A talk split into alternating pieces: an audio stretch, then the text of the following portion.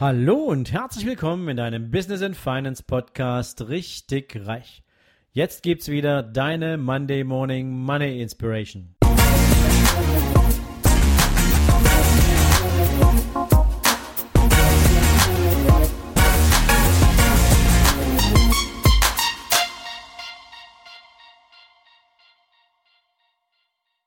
Guten Morgen an diesem wunderschönen sonnigen Ostermontag.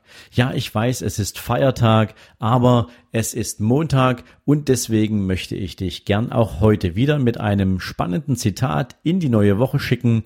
Das Zitat von heute prägte einst Benjamin Franklin und er sagte mal, willst du den Wert des Geldes kennenlernen? Geh und versuch dir welches zu borgen. Ja, und wahrscheinlich weißt du schon, was damit gemeint ist. In aller Regel geht es natürlich darum, was musst du an Zinsen bezahlen, an Preis bezahlen, wenn du Geld ausleihen möchtest. Und in aller Regel ist das natürlich abhängig einerseits vom Investitionsobjekt, ähm, ob es eine Sache ist, ob es ein Geschäftsmodell ist, ob es irgendeine Ware ist oder von wem du dir das Geld leihen willst. Und darauf werden wir jetzt mal kurz schauen.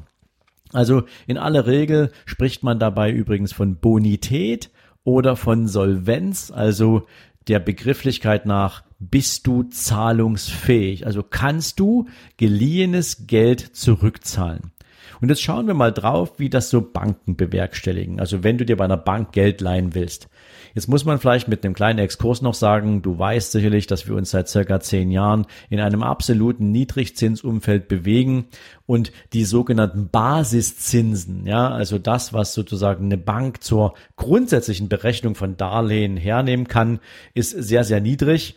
Von daher kann man dort schon kaum von irgendeinem marktrelevanten Zins sprechen, so dass das größte, der größte Teil dessen, was du als Zins empfindest, ein sogenannter Risikoaufschlag ist, ähm, der wiederum abhängig davon ist, wie man deine Zahlungsrück- oder deine Rückzahlungsfähigkeit bewertet.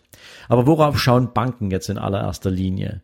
Die schauen danach, ob du dein Konto sauber führst. Und das trifft sowohl für Privatpersonen zu, als natürlich auch für Unternehmen, wobei bei Privatpersonen ist es so insofern noch ein bisschen einfacher, weil sie natürlich ein regelmäßiges Einkommen erzielen, nach Abzug aller Ausgaben bestenfalls ein Überschuss auf dem Konto bleibt. Der wird dann Sinnstiften für Vermögensaufbau oder Familienabsicherung verwendet, je nachdem, wo die persönlichen ja, Favoriten des Kontoinhabers liegen. Bei Unternehmen ist es ein bisschen anders. Da wird natürlich drauf geschaut, wie hat sich das gesamte Konto eigentlich entwickelt? Wie nehmen die Umsätze zu? Nehmen sie überhaupt zu? Sind sie eher rückläufig? In welcher Häufigkeit kommen denn Umsätze vor? Und gibt es da eine grundlegende Tendenz, einen Trend, den man ablesen kann.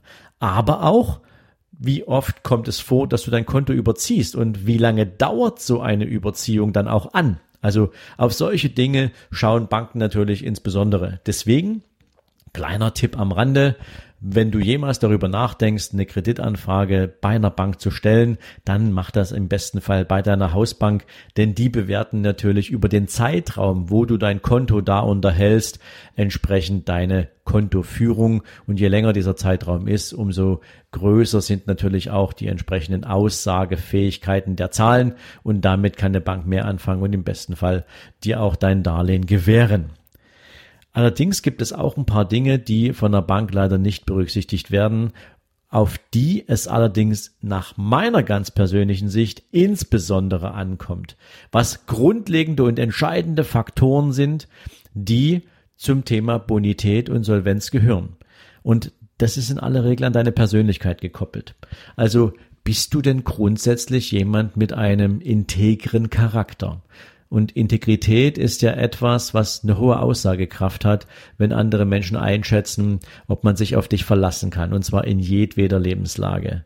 Das heißt also, kann man aus deinem Verhalten ablesen, ob du auch zahlungswillig bist. Denn die reine Zahlungsfähigkeit sagt noch nichts darüber aus, ob du auch zurückzahlen willst. Also in diesem Fall ist das eine sehr, sehr bestimmte und wichtige Kompetenz. Das zweite spielt natürlich immer auch eine Rolle, was bist du so grundsätzlich für ein Typ? Bist du eher so der abwartende Typ oder bist du eher ein Erfolgstyp? Also ich persönlich würde mein Geld lieber jemanden verleihen oder an jemanden verleihen, der ein richtiger Erfolgstyp ist, wo ich mir ein Bild darüber machen kann, wie der bisher mit entsprechenden eigenen Projekten umgegangen ist. Hat er sie zum Erfolg führen können? War er in der Lage, sie zum Wachsen zu bringen und damit auch sozusagen einträglich zu machen, denn nur dann wird aus einem Businessmodell auch ein Erfolgsmodell und dann ist die Zahlungsfähigkeit natürlich relativ deutlich geklärt.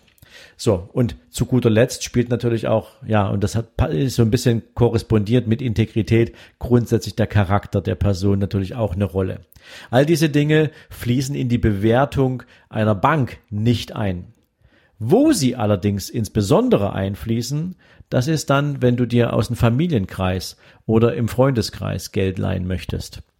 Und da bist du natürlich sehr, sehr stark einschätzbar, denn das ist was, was, was alle um dich herum erleben. Sie kennen dich als Person, sie begleiten dich wahrscheinlich schon eine ganze Zeit deines Lebens und sie können sich einen guten Blick darauf verschaffen, wie du so als Typ gestrickt bist und ob sie dir Geld anvertrauen würden. Jetzt kommt es allerdings wieder darauf an, wofür du das Geld investieren möchtest. Und spätestens dann, wenn es ein eigenes Businessmodell ist, werden die meisten dennoch abwinken und sagen, tut mir leid, da kann ich dir nicht helfen, weil mehrere Faktoren darauf einzahlen. Erstens, wenn es Selbstunternehmer sind, dann könnte es durchaus sein, dann müssten sie natürlich aber wissen, können sie sich das leisten, würde ihnen diese Kreditleihe an dich nicht irgendwie ein Loch ins eigene äh, Portemonnaie reißen.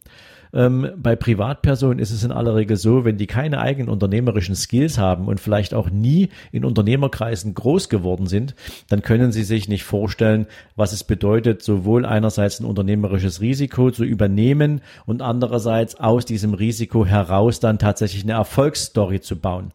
Das heißt, plötzlich müssten Freunde, die dich als Persönlichkeit kennen, bewerten, ob du auch als Unternehmer etwas taugst. Und das ist in aller Regel für die meisten, die keine eigene unternehmerische Historie haben, wahnsinnig schwierig.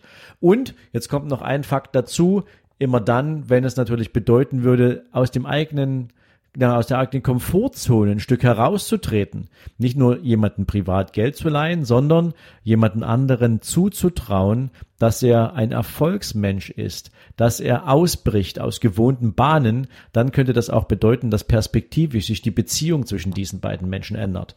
Und so ist es mehr eine moralische Frage, ob du Geld bekommst, als eine Frage der Kondition.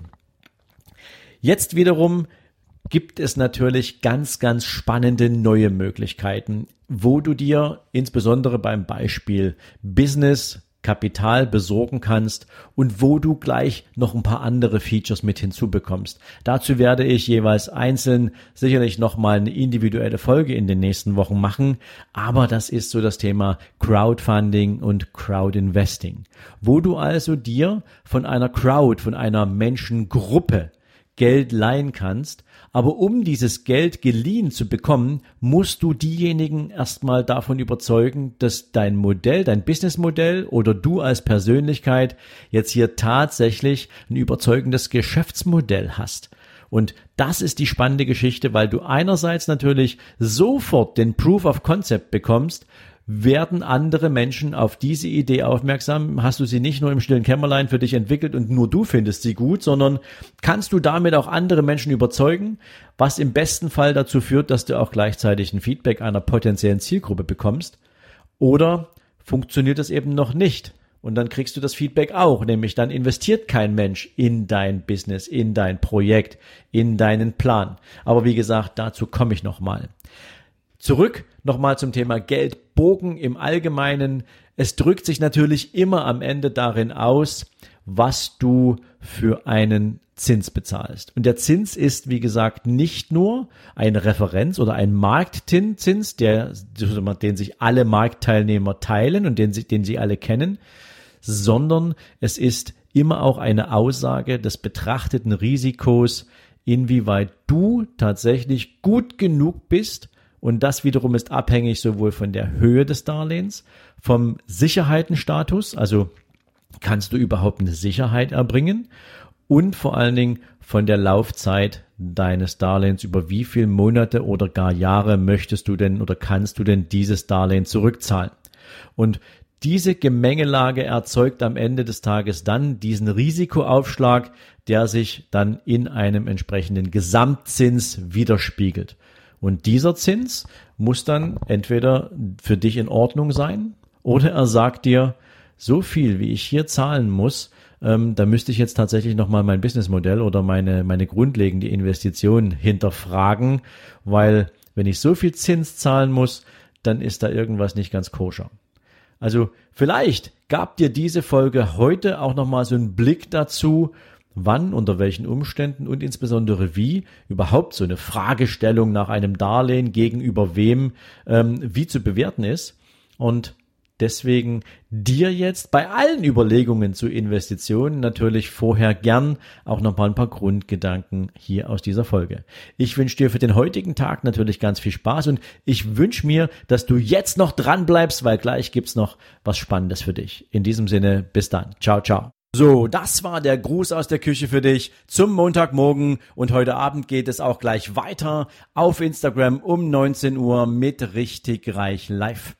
Ich freue mich, wenn du vorbeischaust und noch mehr freue ich mich natürlich, wenn ich dir direkt und live deine ganz individuellen Fragen beantworten kann, egal ob Business, Investment, Mindset oder vielleicht auch nur ganz allgemeine Fragen. Auf jeden Fall bin ich immer montags um 19 Uhr für dich live am Start.